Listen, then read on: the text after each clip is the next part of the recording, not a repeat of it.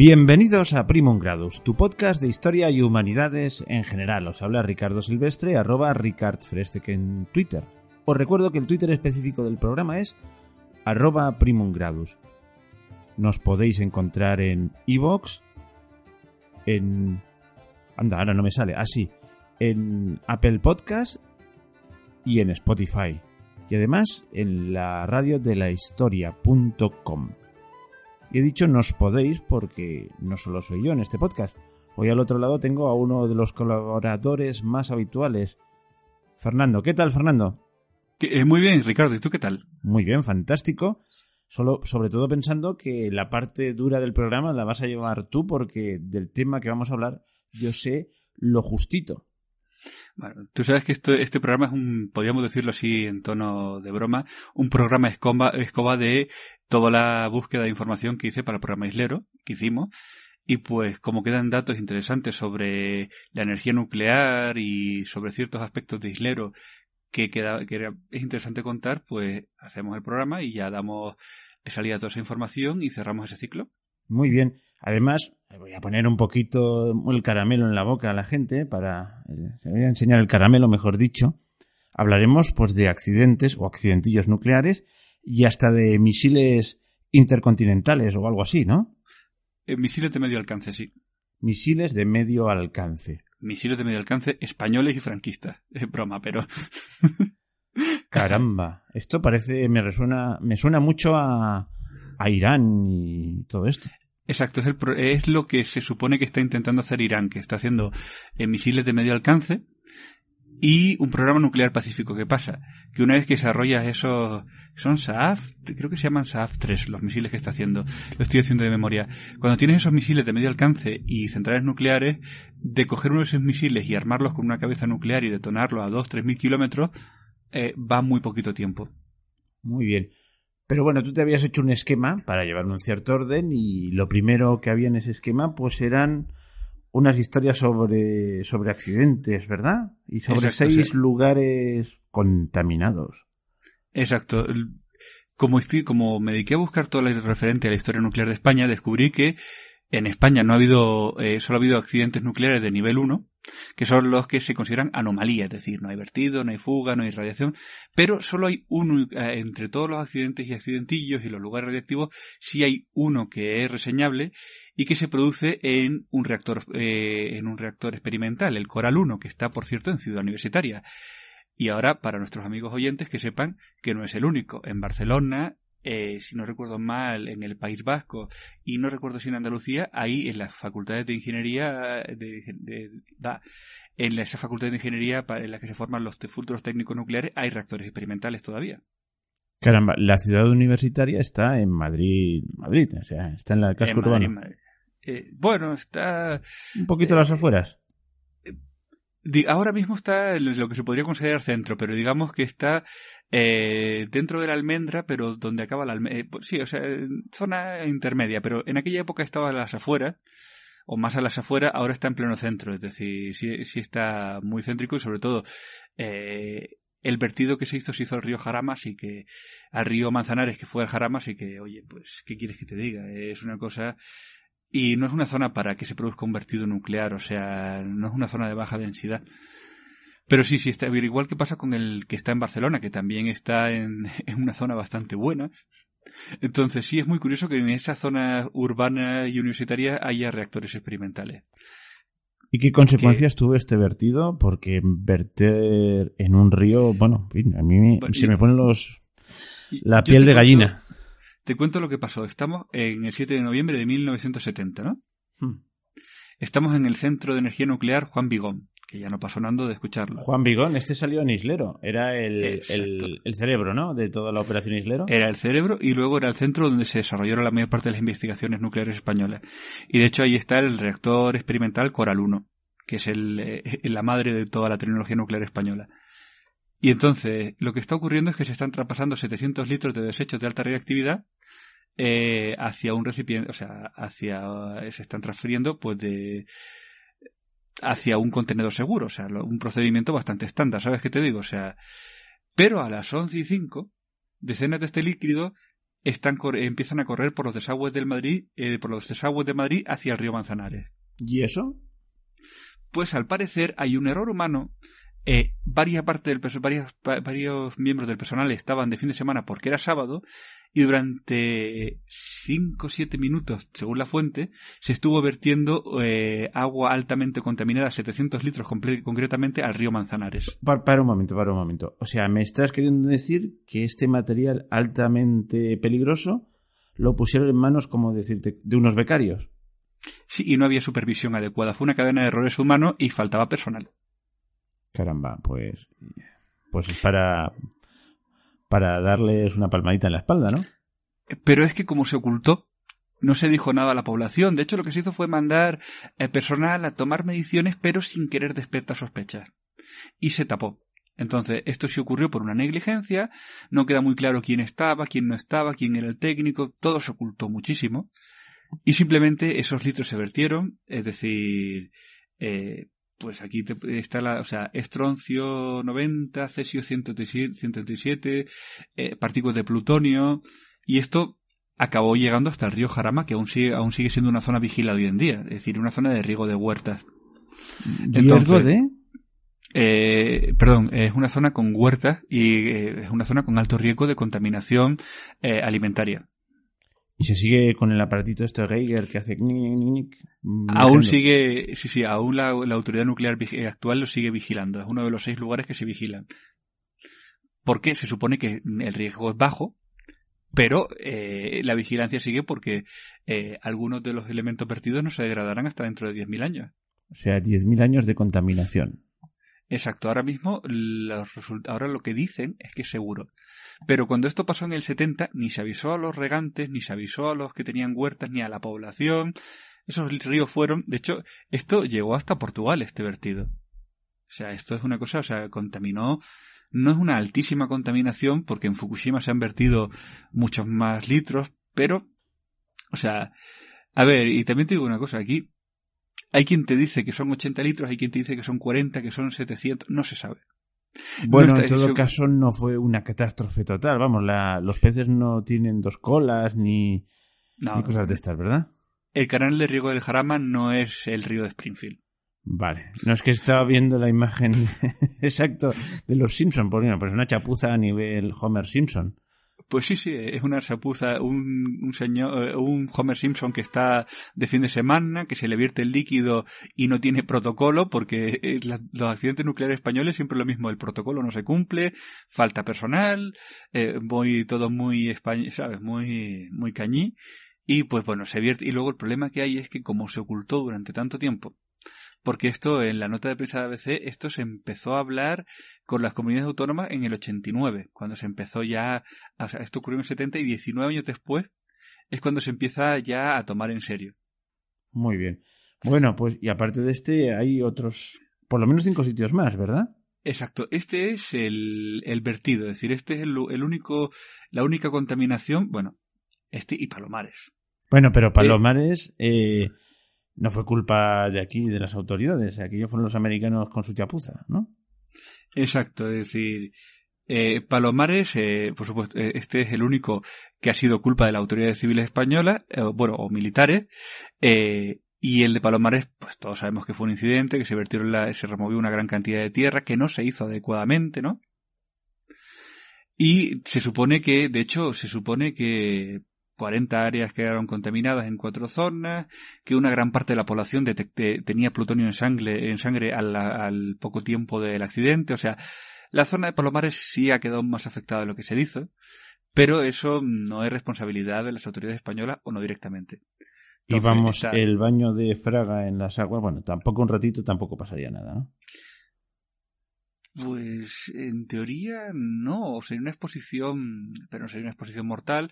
Y luego están los que te dicen que estuvo allí, pero no estuvo allí.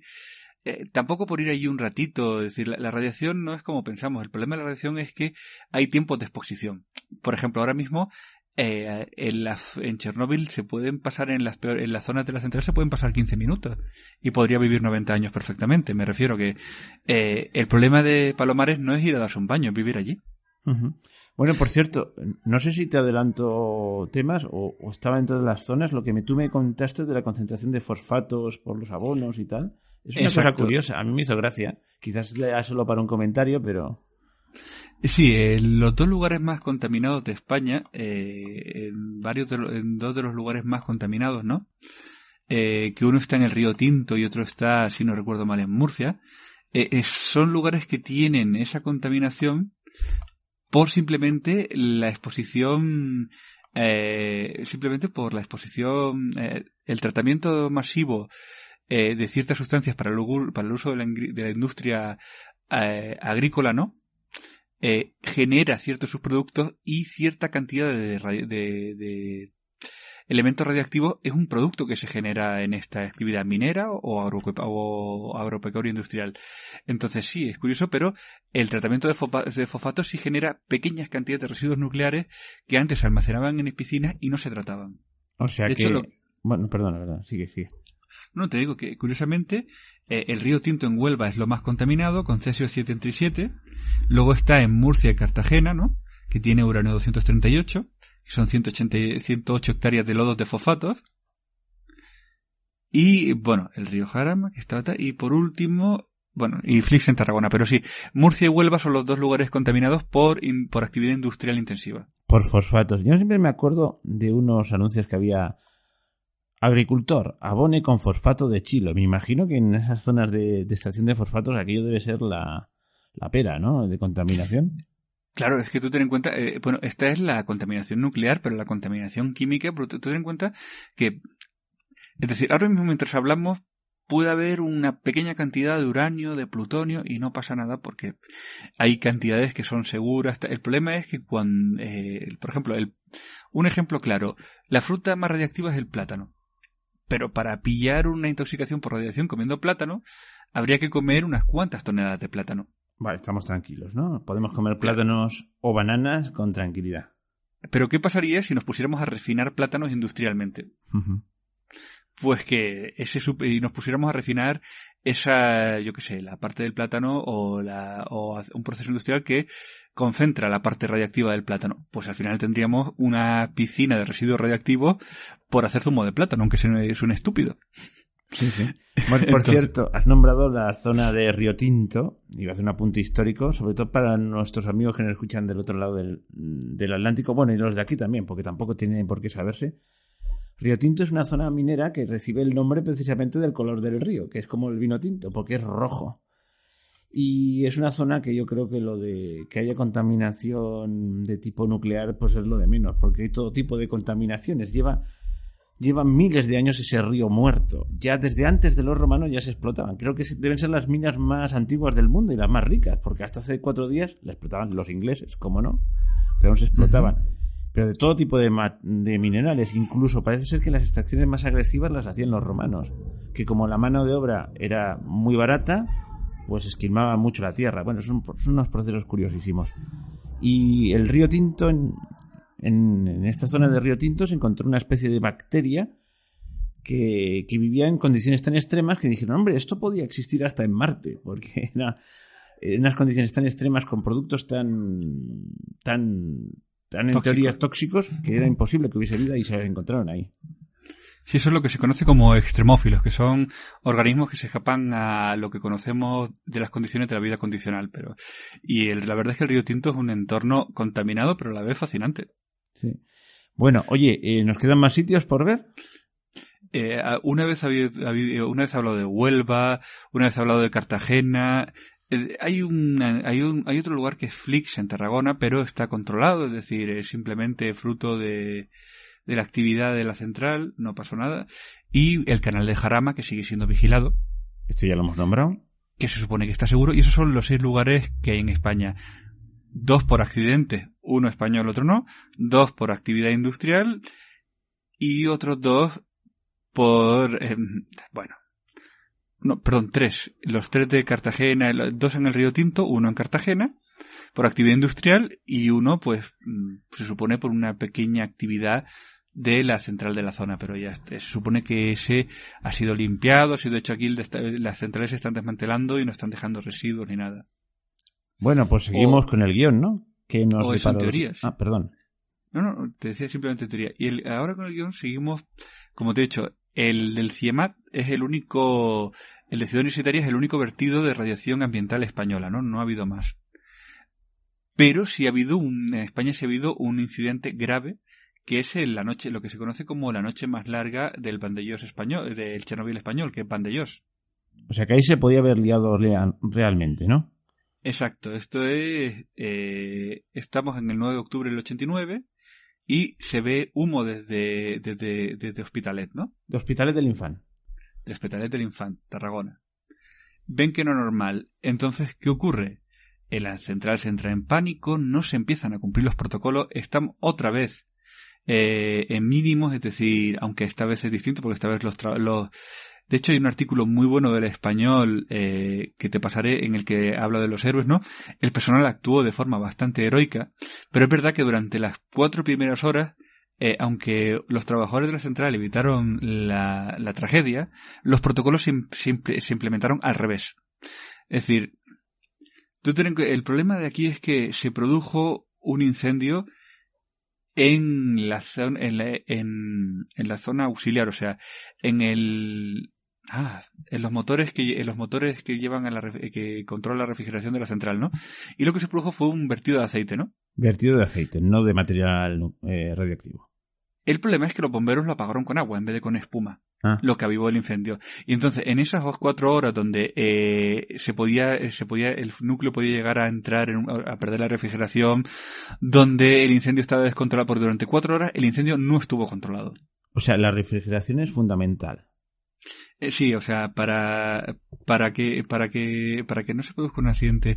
Todo Chernóbil, eh, Fukushima, el problema es que el sistema auxiliar falla y se produce eh, la, se produce la, la- se produce la fusión del núcleo. Entonces, el problema de aquí es esto. El problema es que, eh, que por cierto, esto también tiene mucho, algo muy curioso porque, por ejemplo, el director de la central sí fue ascendido. Hay algo, porque hay algo más, porque dicen que no hubo eh, contaminación, pero la central se desmanteló después de este incidente.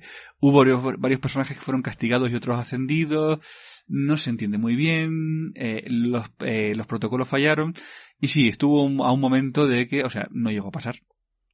Eh, No hubo peligro de fusión, pero durante cuatro horas, eh, lo que no se llegó a contar es que durante cuatro horas el peligro era real y los sistemas auxiliares sí podían fallar. Claro, si yo estoy viviendo ahí en Hospitales del Infant, que es la, el municipio donde, el término municipal donde está, y veo un incendio en una central nuclear, vamos, yo pongo, pongo tierra de por medio y luego a ver si lo arreglan, pero yo de momento me voy.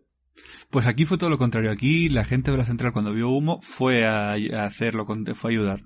Ah, Fue a intentar contener, por eso, por eso este artículo tan, un poquito, pero bueno, que está bien de los héroes del Chernobyl español, porque la reacción fue la contraria, es decir, eh, lo- el artículo empieza con el testigo diciendo yo sabía que algo era no normal y fui. Y era, entonces es muy curioso porque fue, de hecho, la dirección de la central se supone, porque esto es, pero se supone que actuó negligentemente y el personal fue bastante heroico. Que eso, pues, y luego, en el culmen de la cobardía, lo que se hizo fue ocultar que el incendio estuvo fuera de control y que los protocolos fallaron.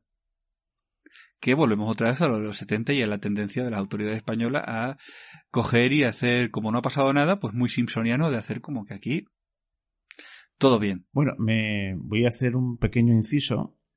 Eh, yo, el otro día con todo esto ya me intrigaste y me puse a investigar cosas de energía atómica y de la primera bomba atómica y de todo el proyecto Manhattan. Y para ocultismo, el de las autoridades americanas, pero en, en nivel cósmico. De eso hablaremos en, hab- hablaremos en otro programa, ¿eh? de las consecuencias, de la preparación, del antes y después del proyecto Manhattan. Y bueno, y como anécdota solo te diré aquella famosa película que si no me equivoco era Gengis Khan, que se rodó en el desierto, entre otros exteriores, en el desierto, en este desierto donde se hicieron las pruebas nucleares. John Wayne era, eh, era Gengis Khan, si no me, si no recuerdo mal, sí, sí, era John Wayne. Bueno, es que todos acabaron muriendo de cáncer. Bueno, es que esto, íbamos a hacer un programa especial sobre el área, cincu- el área 51, pero no tiene nada que decir, porque eh, es una base que está ahí, tiene, una, tiene hasta una página de Facebook y le hicieron muchas pruebas nucleares. Ale, ya está contado el área 51. Pero esto que cuenta del, del desierto de Mojave, había una publicidad que estoy buscando, que sé que existe, en Las Vegas en que te decía, venga a Las Vegas y disfrute de un atardecer nuclear, porque desde ciertos hoteles del Street se veían las detonaciones en la base de Nellis. Dios mío. Bueno, y también he visto por ahí fotos mm, de agua, mm, agua radiada. Es buena para la salud. Eso hubo un magnate que, que, le enca- que fue el mayor promotor, le encantó y murió como no destrozado. Pero sí, sí, hubo un momento que se puso el agua radiada que te daba poder. Y tú lees el artículo del New York Times, el tipo bebiendo agua radiada como si hubiera un mañana diciendo me da fuerza, me da vitalidad. eh, Que me recuerda mucho a las terapias estas modernas de flores de Bach y cristales. Sí, y pero tal. eso por lo menos es inocuo. Eh, Sí, pero la tendencia es la misma, la de creerse cosas que no están, si- están sin comprobar. Pero lo más terrible que vi yo fue cuando los americanos hablaban de las consecuencias de la bomba en Hiroshima y Nagasaki y dijeron, hombre, al principio murió mucha gente muy rápidamente, pero al cabo de 10 días se pasaron los efectos y la gente seguía muriéndose y ocultando. Pues una cosa, es una cosa terrible. Es que hay algo muy curioso. Leía un, un epidemiólogo eh, eh, sobre el tema de Chernóbil porque estaban hablando, en todo esto que estoy buscando este tema, que me está interesando un poquito, ¿no? Estaban hablando de que la gente en Chernóbil se moría menos de lo que pensaban, ¿no? Y etcétera, etcétera, y que la gente es más reactiva. Este tipo decía, no, no, no, no. Todo lo contrario. Lo que pasa es que hay personas que son más resistentes a la radiación y menos resistentes. Las personas menos resistentes a la radiación mueren muy rápido. Y las personas más resistentes con las que se hacen los estudios viven más tiempo. Oye, que nos estamos saliendo del tema, ¿eh? Ah, no, pero por eso te digo que, que ¿por qué es tan importante esto? Porque eh, la radiación sí es verdad que no es tan letal como se dice para ciertas personas. Y eso, ¿por qué para unas personas es letal y para otras no?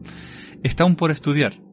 Pero te, te digo, hay personas que pueden vivir en el área de Chernóbil, hay gente, los, y creo que hay Kikomori, gente que sobrevivió a las dos, a las dos detonaciones de Hiroshima y Nagasaki y llegaron a los 90 años, y hay gente que mm, eh, por un poquito de estroncio 90 pilla una diabetes y se muere. Bueno, Me refiero que es un campo que aún está, y como los estudios están mal hechos, y hay mucho, mucho, mucha opacidad gubernamental y no se hacen bien los estudios, pues mm, digamos que eh, los datos actuales son insuficientes. Y lo podemos dejar, es una cosa que se tiene que decir. No estoy diciendo ni que para bien ni para mal, porque mm, sí, para un grupo de personas no es tan mortal, y para otro grupo de personas es totalmente letal. Y ya está, y no, no hay más que, es una cosa que si se pone uno a investigar los datos se ve que está ahí. Pero bueno, eh, eso, eso ya sería para otro programa de salud, medicina y autoridades gubernamentales. Y solo cabría hacer el apunte de que como forma de producción de energía, pues tiene unos costes que para, para tener la tortilla que romper los huevos. Y digamos que es una, una contaminación muy bestia, pero que en principio no tiene que salir al exterior. Si, si no hay un escape, pues hay cero contaminación en la zona. Ahora, cuando hay un escape, pues agárrate. Si pones una central térmica, la contaminación está asegurada y el aire está sucio. Has de barajarlo todo. No hay, pero de todas maneras no hay ninguna forma absolutamente limpia de conseguir energía. Ah, no, por supuesto, este no es un programa antinuclear, porque también te digo una cosa, es decir, vamos a una cosa, la energía más contaminante del planeta y que más cáncer ha provocado es la quema de leña. Y tener una chimenea en el salón con humo que no ventila bien es mucho más mortal que el poquito yodo que provoca una central nuclear. Casi cada año hay un, cuando llegan las navidades, hay, en la crónica de sucesos hay tal familia murió por un brasero, estaban en el pueblo. Lo del brasero yo no sé cómo no se prohíben, pero brasero es ese recipiente metálico con, con, con carbón dentro, en una zona, en, en un sitio cerrado. Es peligrosísimo, por ejemplo. Sí, y la gente que muere por, por, por monóxido, por la calefacción, me refiero que, salvo vivir en una cueva comiendo moras, el resto de las cosas genera contaminación. O sea, no pensemos que, pero no solo nosotros, es decir, también los bosques se, quema- se queman de manera natural, es decir, eh, hay ciertos riesgos. Simplemente yo, una cosa que quiero dejar clara es, ahora mismo la energía nuclear no es que sea segura, es que es segurísima. Es decir, los reactores de cuarta generación Westinghouse son una una, un- una maravilla técnica increíble. O sea, pueden explotar, pero como puede explotar, porque como hablamos en el programa que, en la preparación de esto, eh, en- el mayor accidente de la historia humana no es nuclear, es el de Bhopal, que ¿Ah, causó muchos más muertos que Chernóbil. Entonces, no pensemos que, o los incendios del Amazonas, o sea, o los terremotos, no pensemos que es que eh, esto es un mundo de fantasía y de Disney. No, yo lo que estoy diciendo y por lo que hacemos este programa es, ojo, hay que tener uno conciencia de lo que es la energía nuclear para pedir seguridad nuclear, ya que la que tenemos que tener. Como hay que pedir, como hay que pedir seguridad, como tenía que haberlo pedido el gobierno indio, cuando se instala una base de química como la de Bhopal. Exacto.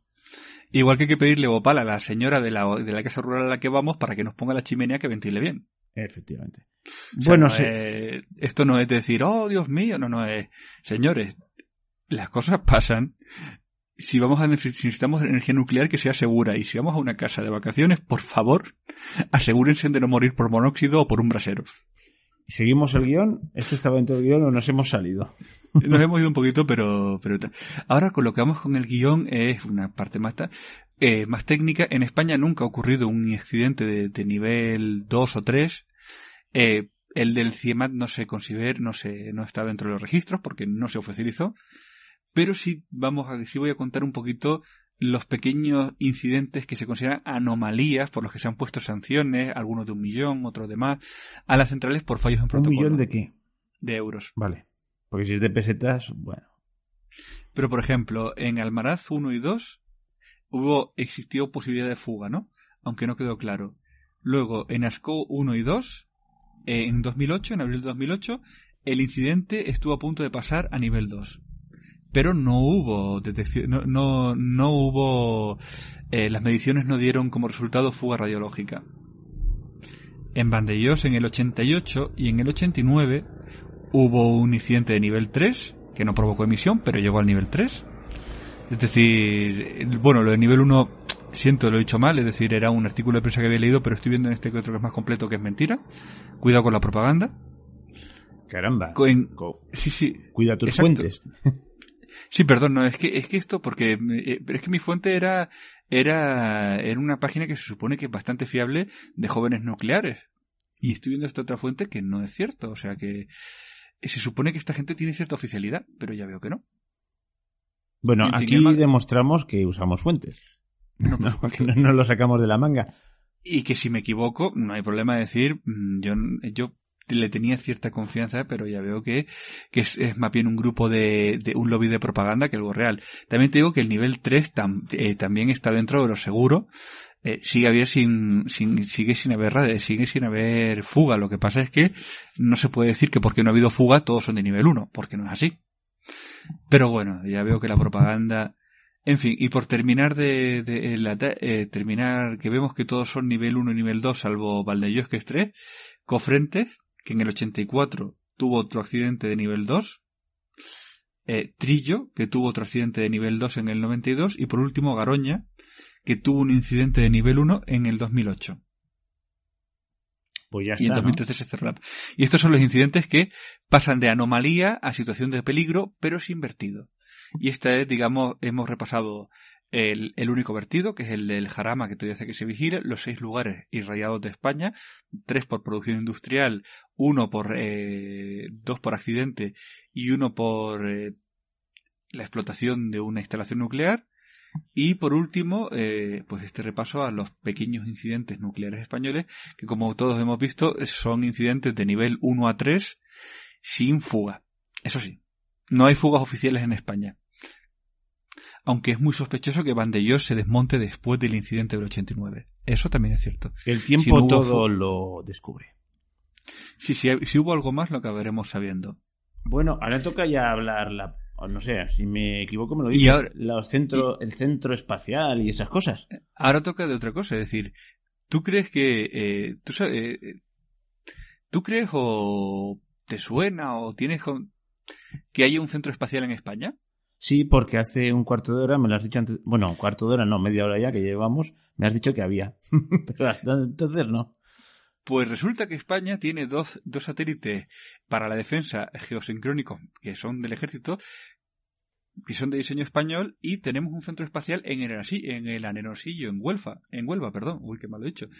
Y tenemos un centro de investigación para vehículos espaciales y de investigaciones atmosféricas. ¿Y eso se traduce en? Eso se traduce en que podemos lanzar satélites y que era el centro de la investigación de los misiles Capricornio. Toma ya que era una idea de lanzar un primer cohete español al espacio, lo que lo haría España, con, lo que contamos del proyecto Islero, le daría capacidad a España de tener misiles de alcance medio, como está intentando Irán, eh, que podrían armarse con cabezas ¿De nucleares. qué año de estamos que- hablando? Eh, el proyecto, eh, el proyecto de, perdón, en los cohetes Capricornio, que no quiero decir algo que no sea cierto, si me das un segundito. Consulta las fuentes. Que no diga que somos gente informal y, que hacemos, hacemos las cosas de cualquier manera. No, no, no, por supuesto, me has pillado así porque íbamos a hablar un poquito más Son de... cosas del directo, no te preocupes. Aquí tal. Arión 2, el cohete español capaz de alcanzar la Luna, 2011, tal, tal, tal. Vale, este es el subproducto después del... Este es el subproducto después del Capricornio. Pero me he ido demasiado adelante en el tiempo. Pero no estamos Pero- hablando del 2000, sino mucho antes. No, no, eh, no por supuesto. El- los proyectos Capricornio estamos hablando de que tiene que ser simultáneo al proyecto Islero. Entonces, a a finales de los 60. Bueno, más... de los 70. Sí, Sí, pero eh, lo curioso es que la tecnología sigue siendo eh, válida porque ahora hay otro proyecto para el que podría español que podría alcanzar la luna, pero es todo teórico, es todo investigación, no es. Pero los cohetes Capricornio, que por fin, tal, ¿Los encontró ya? exacto, los cohetes Capricornio 13,5 metros, el segundo tal, eh, 1990, o sea, Ah, se supone pues, que la- pues es, es más moderno. no, pero el programa viene desde los 70. Ah, vale. O sea, Capricornio y ahora, que lo voy a decir bien, el proyecto, aquí, Capricornio y Arión 2, ¿no? Que es el cohete, son cohetes que nacen de ese primer proyecto de, la, de, de, de esta, de esta institución de investigaciones atmosféricas y espaciales, de dotar un, de crear un cohete capaz de llegar al espacio y que sería polivalente para ser un, un cohete de medio alcance. Y el Capricornio es la culminación de estas investigaciones previas que, por cierto, están muy envueltas en la neblina. Pero estos dos, estos dos modelos de cohete español no nacen de la nada. No surgen en los 90, sino que nacen de, ese, de esa idea de crear una misilística propia. Lo que pasa es que se ha quedado un programa espacial y pacífico. Pero el, el espíritu era el mismo. El espíritu de Capricornio y el espíritu ahora este de Arión 2 es el de dotar al país de cierta capacidad y si es necesario usarlo para otras cosas. Armas estratégicas. Exacto, pero ahora mismo el Capricornio 2 simplemente era el Capricornio simplemente era un misil, un cohete que podía alcanzar la atmósfera y este es uno que puede alcanzar la luna, pero son proyectos que nunca se han culminado, que sus precedentes supongo que para un ingeniero aeroespacial estarán claros, pero en las fuentes disponibles no están nada claros, pero sí dejan ver un planteamiento estratégico, como pasa con Irán con los Saab 3, que los Saab 3 también son cohetes de medio alcance, pero tienen ese enorme peligro. ¿Y ellos Y así- tienen también, ¿cómo se llaman estos satélites? ¿Por ahí? Eh, pues eh, de defensa no sé si han llegado a lanzarlo ya o no. O sea, sé que tienen los AAP, pero no, creo, no, no, no tengo, te- si te soy sincero, no tengo ni idea si los saudíes han lanzado su propio, sus propios satélites. ¿Los saudíes o los Eh, iraníes? no, perdón, los iraníes. Es una cosa que no me había planteado hasta ahora mismo. O sea, y te puedo decir que hay una enorme diferencia entre tenerlos y no tenerlos. Nosotros, por ejemplo, lo tenemos y eh, tener Irán... Sí. Mm, Pues... A ver, estoy aquí un momento. Sí, los iraníes sí tienen una agencia espacial iraní, sí tienen una agencia espacial propia y sí han lanzado bastante algunos satélites, pero de defensa no hay nada claro de o sea, el proyecto tiene que el proyecto tiene que tenerlo, pero te puedo decir que con las fuentes que tengo no tengo claro si han llegado a tener el primer el primer satélite militar como el como lo curiosamente nosotros tenemos dos que para ser para ser un país europeo está bastante bien. De hecho, la utilidad de esos satélites te sirve para eh, proteger el espacio aéreo 24 horas. Y primero, para, por ejemplo, si alguien se planteara atacar España, primero tendría que derribar los dos satélites o incomunicarlos y luego podría empezar las incursiones aéreas. Si no, esos dos satélites, esos dos satélites la, la defensa aérea le da la posibilidad de interceptar cualquier cosa menos un avión furtivo. Caramba. Oye, qué interesante. Quizás te, te he hecho salir un poquito del guion con esto de Irán y te he puesto en un brete, ¿no? Ah, No, no, no, pero eh, a ver, yo sé, yo sé que eh, yo sé que satel- que Irán hizo lanzamientos a principios del 2019, que tal, pero no tengo, hay que ser sincero, no tengo ni idea si ya han conseguido poner sus primeros satélites. Yo sé que por ejemplo los israelíes sí tienen varios. ¿Y tú crees que alguien lo sabe con certeza fuera de los servicios secretos? Mm, pues algún especialista en el tema militar sí, pero gente más profana estoy seguro que no. Por ejemplo, eh, no, te no conozco a nadie que te pueda decir cuántas bombas atómicas tiene Israel, cuántos satélites tiene Israel, eh, cuántos satélites de defensa tiene China, o yo qué sé, cuántos satélites tiene Francia realmente, o cuántas bombas tiene Francia realmente. Esto es muy curioso, es decir, nosotros, aunque parezca mentira, los españoles somos potencia media, es decir, no tenemos armas punteras, pero sí tenemos ciertas armas que nos dan cierta ventaja que otros países tienen. Y los iraníes están haciendo, la dictadura iraní está intentando hacer lo mismo que intentó hacer la dictadura franquista, que es, sin meterse en muchos problemas, tener un programa de defensa propio. Pero se está metiendo en problemas. Hombre, porque igual que a Guerrero Blanco, pues alentaron o hicieron que lo quitaran en medio sin, eh, según la visión de cada uno, está claro que un país del tamaño de Irán o un país de, tamaño de España con cabezas nucleares y satélites que te dan capacidad de, de tener cualquier, cualquier interjección aérea, está claro que es algo que te cambia el escenario y es muy peligroso. De hecho, por ejemplo, los israelíes llevan, el gobierno israelí lleva pisando y el Sahel que no van a permitir que tengan capacidad nuclear ni que tengan capacidad de armar un misil y que antes de eso van a la guerra. ¿Pero por qué? Porque el día después de tener la bomba ya cambia todo, o el día después de tener la defensa aérea cambia todo. Eso, eh, vivimos en un mundo más, más complejo de lo que parece y por eso digo que, eh, aunque se lleve de perfil bajo, que por lo que contamos lo del proyecto Islero y por qué el Capricornio nunca se lanzó y por qué este proyecto tan bonito de Arión nunca va a salir, porque esto es por si hay un escenario. Pero está claro que una potencia media no puede dar el salto porque no se va a permitir. Y el problema de Irán es que lo que quiere su gobierno es dar el salto. Y eso en el escenario geoestratégico, geoestratégico internacional no se permite. Es decir, a un país como España se le permite pues tener esos proyectos de cohetes que están muy bien, que te permiten tener científicos aeroespaciales, que tal vez en un futuro, en un momento de debilidad o de cambio de, escenario puedan ser útiles para, para el mando estratégico de la OTAN, ¿no? Pero no se te permite llegar, no se permite a, las autoridades españolas o, o al Estado Mayor llegar a ese punto. Y el problema de los iraníes es que, aunque lo están haciendo sucintamente, su intención sí es cambiar su situación geoestratégica. Y eso, por supuesto, va a tener contestación. Es, muy sencillo de entender.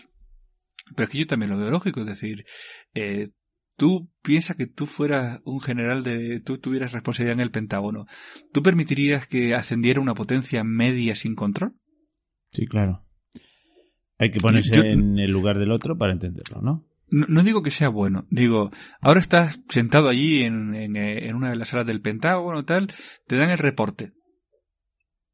Y te dicen, pues, en cuatro años esta gente tiene capacidad de interceptar cualquier ataque aéreo y tienen capacidad de, de armar cabezas nucleares que pueden lanzar a 3.000 kilómetros. ¿Cómo lo tomarías? Es decir, bueno, tienen derecho a armarse o dirías, esto es intolerable. Bueno, depende, ¿eh? No sé, si no me queda muy lejos, si no me llegan, no sé. es que yo no sé, no me pongo, no me acabo de poner en el lugar. Pero pongamos de alguien que tiene la idea de que el mundo es suyo y que tiene el mundo dividido en zonas militares. Sí, sí, claro. Cada vez que es diferente la misión. Ahí tenemos intereses, eh, ¿no? Claro, eh, o sea, ¿cómo va a ser posible que en nuestra zona del que en nuestra zona en esta zona del, del Pacífico, del Índico, cómo va a ser esto posible? Es injusto. rompe, nuestra, rompe nuestra, nuestra estrategia. Qué, qué, mala gente. Claro, ¿cómo se le ocurre? ¿Cómo se les ocurre romper nuestra estrategia? Qué, qué malas personas. No te sé la ironía, pero es que eh, esto es así. hay que entender a todo el mundo, pero eh, esto es un juego al final eh, de las sillas musicales y es entender el momento y el que se pasa pues recibe el castigo como le pasó decir por ejemplo Saddam Hussein cuando se, piensa que cayó con la invasión de Kuwait no Saddam Hussein cayó mucho antes. Saddam Hussein cayó cuando se puso a construir un reactor nuclear y lo y, o sea el reactor fue bombardeado por Israel el día antes de ser puesto en marcha. Eso lo había oído. Y ahí fue cuando se dieron cuenta, cuando se empezó a hablar entre, entre los mandos conjuntos, de que esto era un peligro, de que esto se había ido de madre. Y ahí se empezó a trazar la política para derrocarlo, pero fue cuando...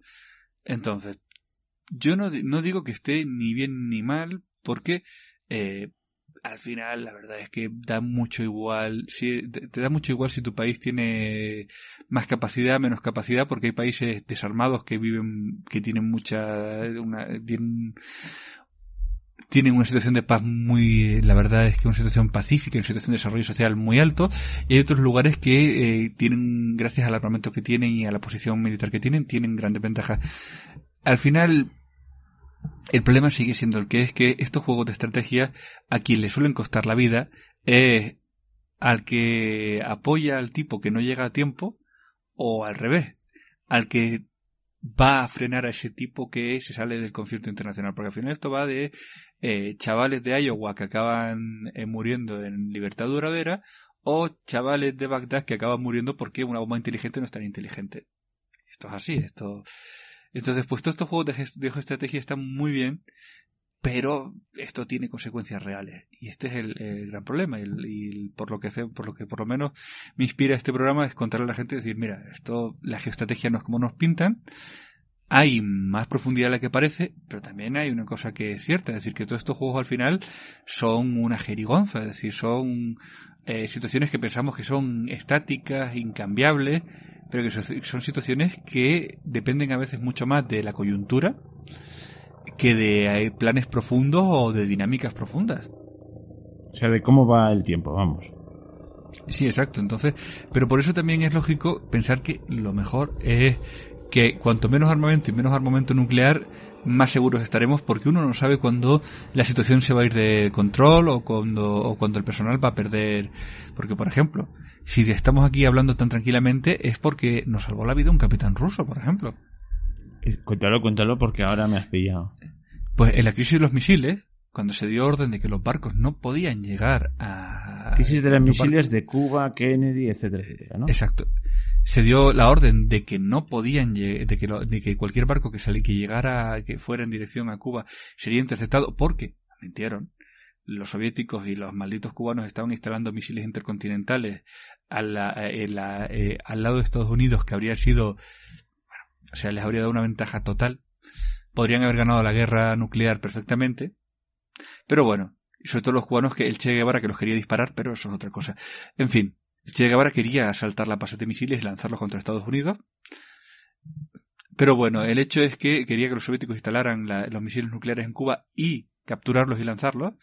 Pero bueno, quitando ese puntillo de este simpático sujeto, eh, el hecho es que los soviéticos estaban llevando estos cargamentos para esta instalación y la orden del Kremlin era que si un barco soviético era atacado, se disparara, se, se diera, se respondiera y si era respondido, a empezar el ataque con ojivas nucleares. A este capitán se le lanzan cargas de profundidad, a este submarino ruso se le ataca, y lo que hace en vez de empezar el protocolo de guerra es salir a superficie y rendirse desobedeciendo las órdenes, que por cierto acabó muy mal este capitán.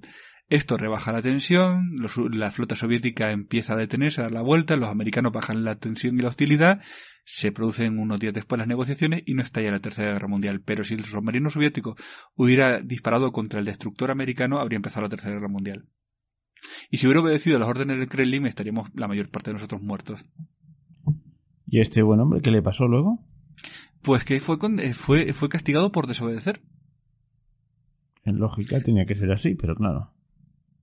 Sí, en vez de agradecerle que seguían todos vivos gracias a él, lo castigaron. Por eso digo que eh, estas cosas parecen muy de broma, muy, pero no hay más que ver el ataque con drones de que se ha producido hace unos días a una instalación petrolera, lo que nos demuestra que ciertas cosas están muy bien mientras todo va bien, pero cuando llega cierto momento de descontrol, y yo creo que nosotros estamos, España está mejor sin armas nucleares, aunque pierda poder estratégico, pero creo que no hay ningún conflicto tan serio como para necesitar 10.000 cabezas nucleares. Es que es absurdo, ¿no? Porque es que con que tires la mitad ya se acabó todo. Sí, o sea, ya no hay nada que hacer. ¿eh?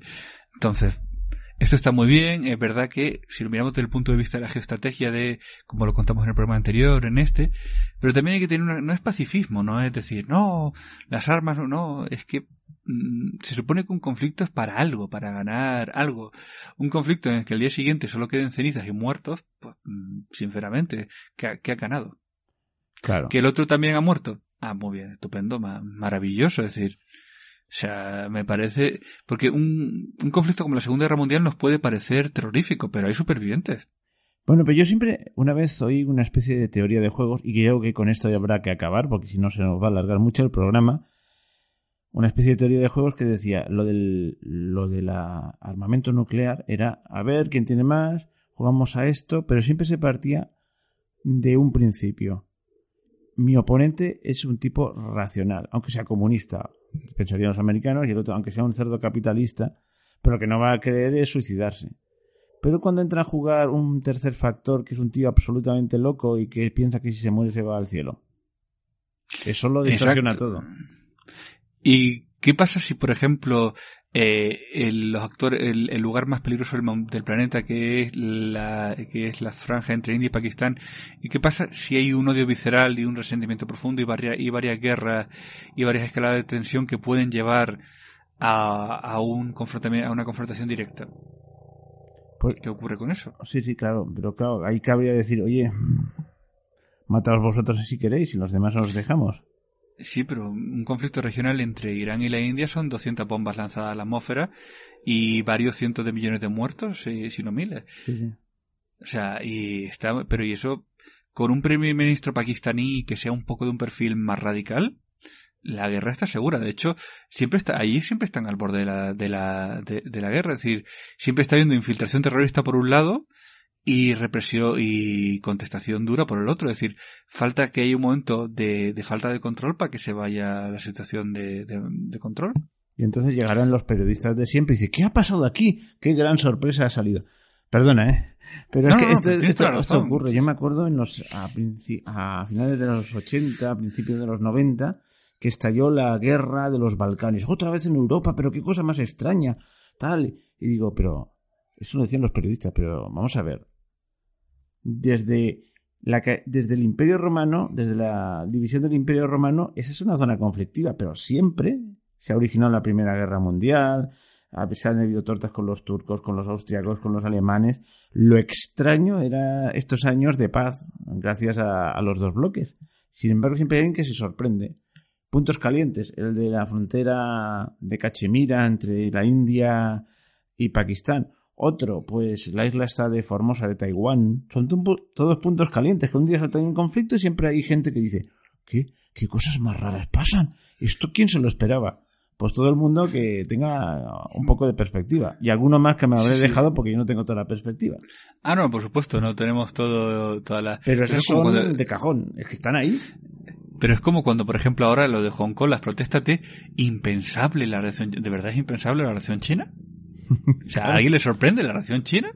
O sea, no, sé, o sea, de hecho a mí lo que me sorprende es que no hayan puesto las tropas en la ciudad, no, no que no que reaccionen así. Es el Partido Comunista Chino, o sea, son los tipos del gran salto adelante, los descendientes de eso, o sea, no, no me sorprende que quieran desmantelar Hong Kong. Bueno, oye, esto nos ha salido un podcast muy de tertulia, ¿eh? Cuando nos hemos saltado el guion.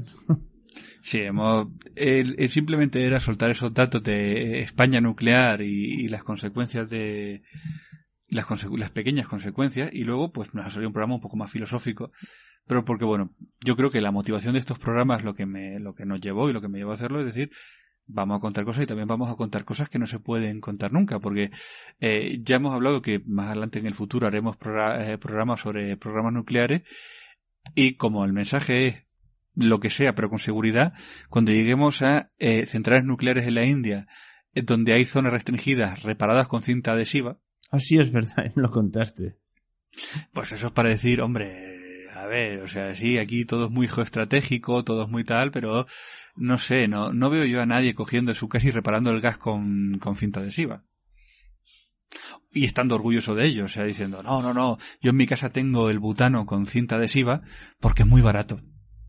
Pero bueno, ya cuando volemos todos en el bloque, ya me cuentas cómo tienes ahí el tubo del gas del gaputano sellado con cinta adhesiva. Es que son estas cosas que a mí me encanta, me fascina. Es decir, te hablan de geoestrategia y demás. Tú tienes un vecino y te dice, no, yo eh, tengo butano. Pero la, verdad es que la manguera la tengo, tiene una, una, una, un corte y lo tengo cerrado con cinta adhesiva. ¿Tú qué piensas de ese vecino? Que tú casas lo que quieras, pero si me afecta a mí ya cambia. O sea, si la tienes la casa sucia no me importa. Pero si tienes una cosa que explota, sí, porque yo vivo debajo tuyo o encima tuyo. Y que es un puñetero idiota inconsciente, o sea, sinceramente, hablando muy mal, pero muy certeramente. Es decir, tú tienes un vecino así y dices, pero qué peligro, ¿no? Sí. No, no dices, bueno, es que como en la Junta vota a mi favor, geoestratégicamente me conviene, así que no voy a decirle que cambie la manguera maldito rácano por 50 euros, ¿sabes? Pues eso, o sea, si, si, en el bloque tuviéramos un vecino o en tu urbanización tuvieras un vecino que te dice que tiene el, cualquier cosa flamable con cinta adhesiva, vamos, te entraría un pánico de decir vamos a volar todo. Y bueno, pongamos que no es un bloque de vecinos, que una urbanización pues te dice, no, no, sí, el depósito del diésel tiene una grieta, pero lo tengo con, cinta adhesiva. Y dice, bueno, un depósito de diésel de la calefacción con cinta adhesiva. Pero que el tipo este nos quiere matar a todos de la urbanización. O sea, el ejemplo es el mismo siempre, pero es eso, es decir, no dice, ah, el vecino de, del 24A es un tipo muy... No, no, no. Por eso digo que a veces cuando hablamos de la economía y cuando hablamos de esto, me sorprende que a la, gente en los datos macros se le pierda la perspectiva. Sí. Es, lo mismo, es decir... Es la magia de los grandes números. Exacto, es decir, entonces, no, no, no. Eh, si a tu vecino le pides que le ponga un poco de cinta adhesiva a la tubería, a los indios hay que pedirles que por favor eh, mantengan las centrales nucleares como Dios manda. Ya está. Y no es coger y decir, ay, son antinucleares, soy pro... No, no, no. Ser pronuclear y ser pro algo es, hacer, es decir y decir las, hacer y hacer, decir las cosas como son y hacerlas como deben hacerse. Pues nada, oye, yo creo que nos podemos ir despidiendo, ¿no? Sí. Pues nada, el pronto tendremos otra colaboración, ¿verdad? Sí, pronto cerraremos esto con una colaboración de un amigo físico que, cubano que vive en México, que nos contará muy someramente eh, cómo son los, eh, qué es y qué efectos tiene una detonación nuclear atmosférica, al hilo del programa que vamos a hacer de la base del Área 51, pero descubrí un dato que eh, desmontaba una porque había un dato que decía que es que cómo era posible que tantos trabajadores trabajaran ahí y no enfermaran pero resulta que en el 96 Clinton hizo una orden presidencial en la cual sacó a la Área 51 fuera de la jurisdicción estadounidense de forma que no se puede denunciar a la administración americana por las enfermedades laborales contraídas en ese territorio. De forma que es que no haya, que es que no haya enfermos, es que no pueden denunciarlo. Me, recuerda esto aquel programa que hicimos sobre ¿Qué han hecho por nosotros los romanos? Tú hablabas de un tema como era aquello, del subterfugio legal, o cómo era. Sí, el, el tecnicismo, sí. Pues esto es algo parecido. Sí, técnicamente la, la, base de Nellis no es territorio norteamericano. Así que las leyes norteamericanas no rigen en la base de Nellis. Como en Guantánamo en su momento.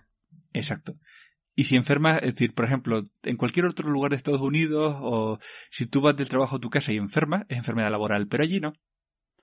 Muy bien, pues ya hemos anunciado el próximo programa y... El próximo programa que es, eh, o mini programa que es detonaciones atmosféricas, eh, qué son y qué efectos tienen reales, contados por un físico. Muy bien, pues ya está. Pues ahora ya nos podemos despedir y decir a la gente que si les ha gustado este programa, pues pongan un me gusta. Hasta la próxima. Y tomen mucha agua radiada. Eso. Bueno, no hagan caso en esto. Bueno, adiós. Chao.